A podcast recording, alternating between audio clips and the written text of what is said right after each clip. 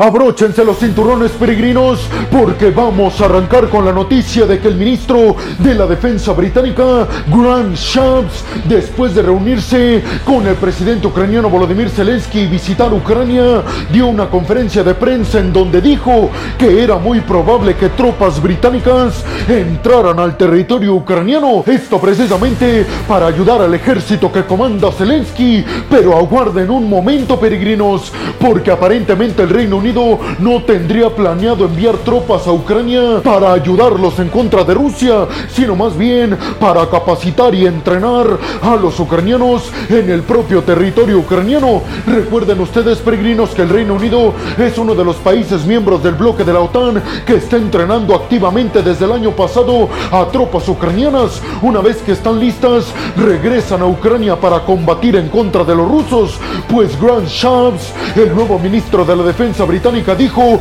que estos entrenamientos tropas británicas los podrían estar dando en el propio territorio ucraniano, algo que desencadenó comentarios por parte de los británicos y de los rusos, comentarios que les voy a dar a continuación. Después de los comentarios que hizo el nuevo ministro de la Defensa británica, salió a dar declaraciones Rishi Sunak, el primer ministro británico asegurando que se habían malinterpretado las declaraciones de Shams y que él no había querido decir que el Reino Unido iba a enviar tropas en el futuro próximo, que él más bien se estaba refiriendo a enviarlas ya cuando terminara la guerra en contra de Rusia. Esto porque aseguró el primer ministro Rishi Sunak, no queremos que el enviar tropas británicas a entrenar a los ucranianos en el propio territorio ucraniano se malinterprete como que estamos ayudando en contra de Rusia con tropas. Sin embargo, peregrinos, hay que decir que periodistas muy exitosos y con mucho prestigio en el Reino Unido que escriben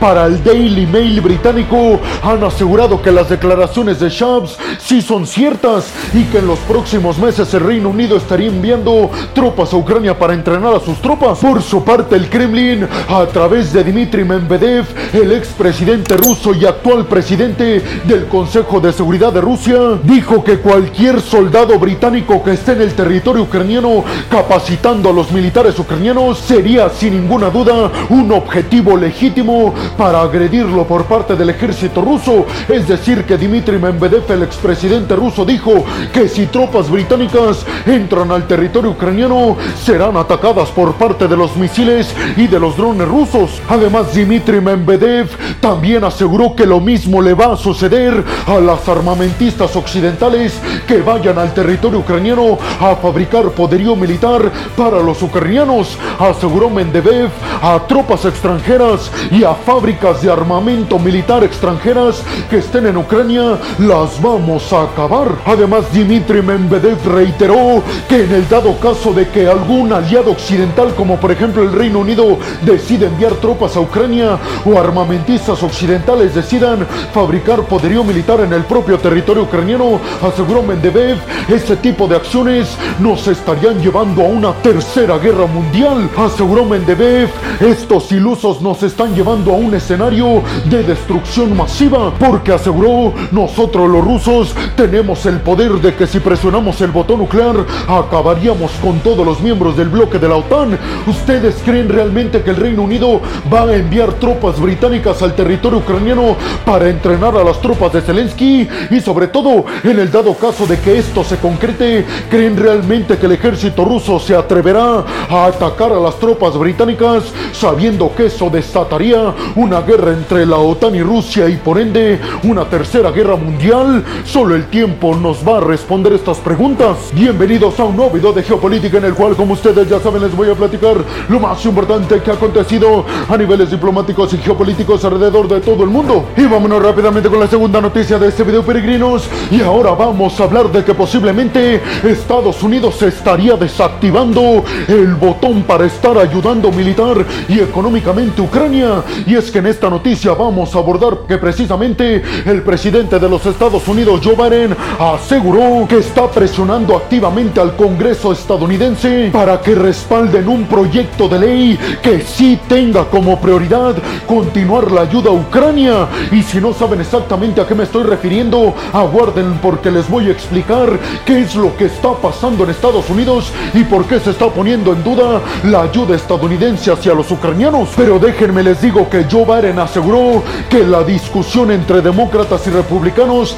ya le está cansando y aseguró necesitamos hoy en día estar unidos y no así como estamos peleándonos entre nosotros los estadounidenses cuando la amenaza no está aquí adentro sino en el exterior y esta amenaza se llama Rusia en contra de Ucrania y China en contra de Taiwán. Joe Biden dio estas declaraciones refiriéndose al proyecto de ley provisional que aprobaron en el Congreso de los Estados Unidos. Un proyecto de ley provisional que aprobaron el día sábado que extendió la financiación del gobierno y del Estado de los Estados Unidos por más de un mes. Algo que evitó que se cerrara el gobierno de los Estados Unidos, es decir, sus actividades y sus programas sociales. Lo que hubiera causado, créanme peregrinos, una catástrofe en los Estados Unidos, ya que este cierre del gobierno de los Estados Unidos estaría provocando que 4 millones de personas, que son más o menos todos los que trabajan para el gobierno federal estadounidense, no recibieran su pago. Además, habría afectado mucho este cierre a servicios exteriores de la Casa Blanca, como por ejemplo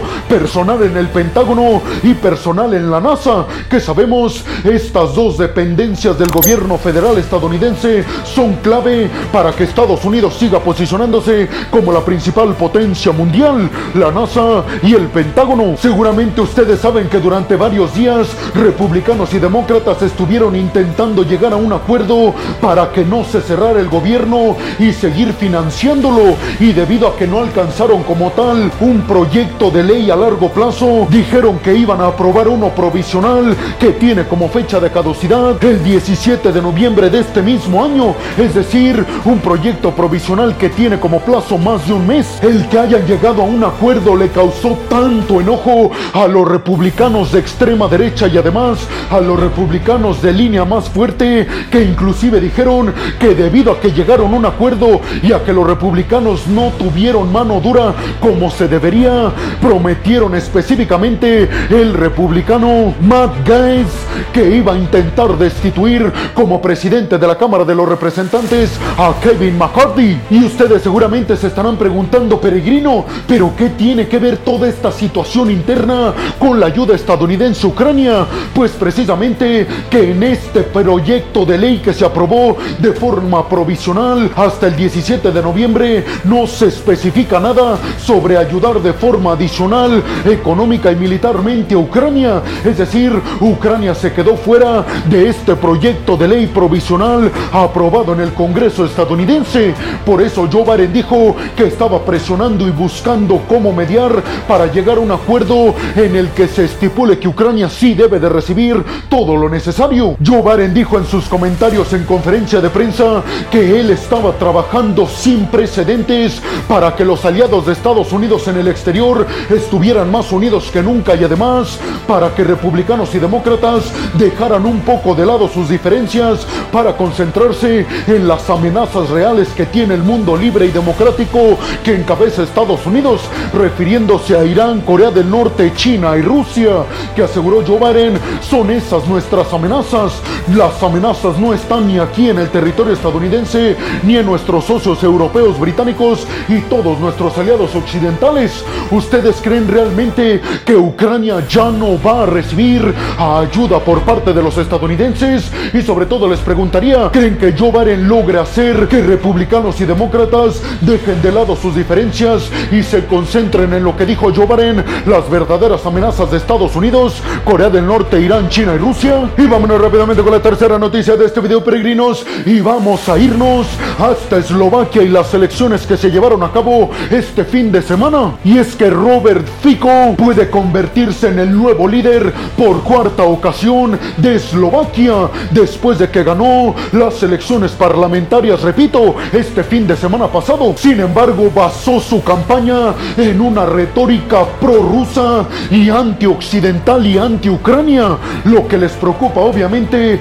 muchos a la alianza en el bloque de la OTAN. Hay que decir que Fico siempre se ha manifestado durante su carrera política en Eslovaquia como alguien absolutamente en contra de Europa, de Estados Unidos y de la OTAN y alguien cercano al Kremlin. Sin embargo, peregrinos, aunque en su discurso siempre habla de estar en contra de lo occidental, ya en la práctica, en las tres veces que encabezó el gobierno en Eslovaquia, eso no fue así ya en la práctica. En la práctica se comportó como un líder sumamente neutral y muy racional en términos internacionales. Realmente no llevó a cabo esta bandera antioccidental y prorrusa. Eso más bien lo utiliza para ganar el voto en Eslovaquia. Sin embargo, muchos piensan que en esta ocasión, que ya es la cuarta que va a encabezar el gobierno en Eslovaquia, ahora sí podría cumplir en la práctica lo que dice con sus palabras. En su campaña dijo que Eslovaquia ya no va a continuar si él ganaba las elecciones que finalmente sí las ganó. Aseguró que ya no iba a continuar la ayuda militar a Ucrania y que su país, con él al frente, se iba a convertir en un país que iba a mediar para un acuerdo de paz entre Rusia y Ucrania, que no iba a echar más leña al fuego, ayudando militarmente a Kiev. También aseguró que si él se convertía en el líder de Eslovaquia, iba a vetar por completo cualquier invitación por parte de la OTAN a Ucrania para adherirse al bloque. Y además criticó al gobierno en turno liderado por Kaputova porque aseguró obedece a una teoría de conspiración liderada por George Soros. Pero ustedes qué piensan, peregrinos? ¿Creen realmente que Eslovaquia, con Fico a la cabeza, va a quitarle la ayuda militar a Ucrania? ¿O creen que esto solamente lo decía en su campaña para ganar a los votantes eslovacos? Y sobre todo, ¿creen que en el dado caso de que Ucrania quiera adherirse al bloque de la OTAN, Eslovaquia con Fico a la cabeza vetará esa invitación? Y vámonos rápidamente con la cuarta noticia de este video, peregrinos. Y ahora vamos a hablar de un juicio por casos de corrupción en contra de Donald Trump que en estos momentos ha arrancado en la ciudad de Nueva York.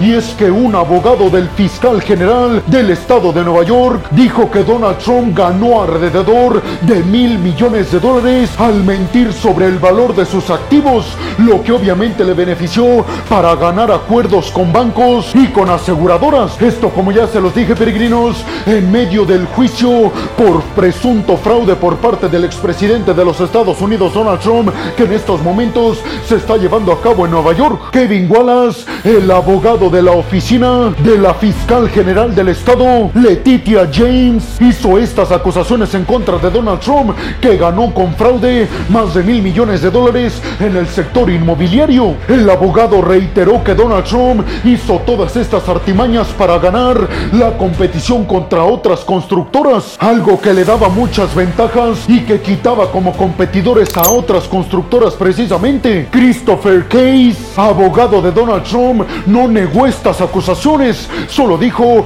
que todas las acciones del expresidente de los Estados Unidos se dieron dentro del marco de la ley, pero repito, no negó estas acusaciones. Les recuerdo, peregrinos, que con estas acusaciones está poniendo en riesgo el imperio inmobiliario de Donald Trump en los Estados Unidos. Hay que decir que Trump tiene muchos problemas legales y aunque muchos aseguran que esto le podría afectar en su campaña del próximo año que va a buscar la presidencia, otros muchos aseguran que esto lo único que está haciendo es darle más votos a Donald Trump en contra de Joe Biden. Esto, como ya se los dije, en búsqueda de convertirse en el presidente de los Estados Unidos el próximo año en las elecciones del 2024. Pero ustedes qué piensan, peregrinos? ¿Creen que Donald Trump será acusado culpable de este cargo por fraude que le hizo ganar más de mil millones de dólares frente a sus competidores en el sector inmobiliario? Y sobre todo, ¿creen que todo esto le da o le quita votos al expresidente Donald Trump en su búsqueda de reelegirse como presidente de los Estados Unidos el próximo año? Y vámonos rápidamente con la quinta noticia de este video, peregrinos. Y es que Filipinas y todos sus aliados en toda esta región del Indo-Pacífico acaban de arrancar ejercicios militares navales a gran escala en medio de las tensiones en el mar de la China Meridional entre Filipinas y China. Arrancaron estos ejercicios con la participación de Filipinas, Reino Unido, Canadá, Nueva Zelanda, Indonesia, Japón, Australia y Estados Unidos. Esto como una demostración de fuerza en contra de China. Con la mira en China, peregrinos, créanmelo, arrancaron estos ejercicios militares con la participación de más de 1800 militares de todos estos países. Obviamente,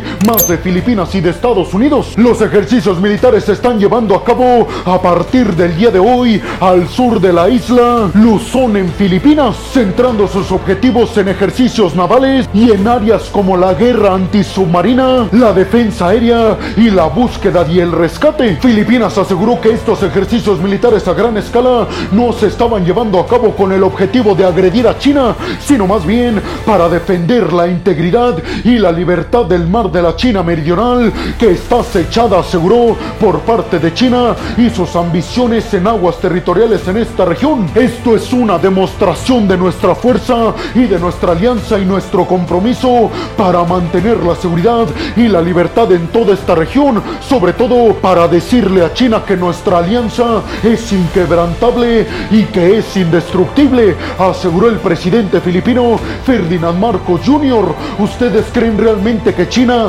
vea así estos ejercicios o los verá como una amenaza en su contra? Y sobre todo, ¿creen que China tendría oportunidad de vencer a toda esta alianza militar tan gigantesca en toda esta región del Indo-Pacífico? Y vámonos rápidamente con la sexta y última noticia de este video, peregrinos. Y ahora nos vamos a una visita que realizó Josep Borrell, el jefe de la diplomacia del bloque de la Unión Europea, nada más y nada menos que a Ucrania, donde se reunió con el presidente ucraniano Volodymyr Zelensky. Y después de su reunión en privado, aseguró Josep Borrell, el bloque de la Unión Europea va a garantizarle no solamente la continuidad en ayuda económica y militar a Ucrania, sino además en el incremento de estas ayudas, específicamente en el sector de los sistemas de defensa aérea y en más municiones para estos sistemas que ya tiene Ucrania. Josep Borrell dijo que no solamente Ucrania, sino toda Europa estaba enfrentándose a una amenaza existencial para la integridad territorial de los países del bloque de la Unión Europea,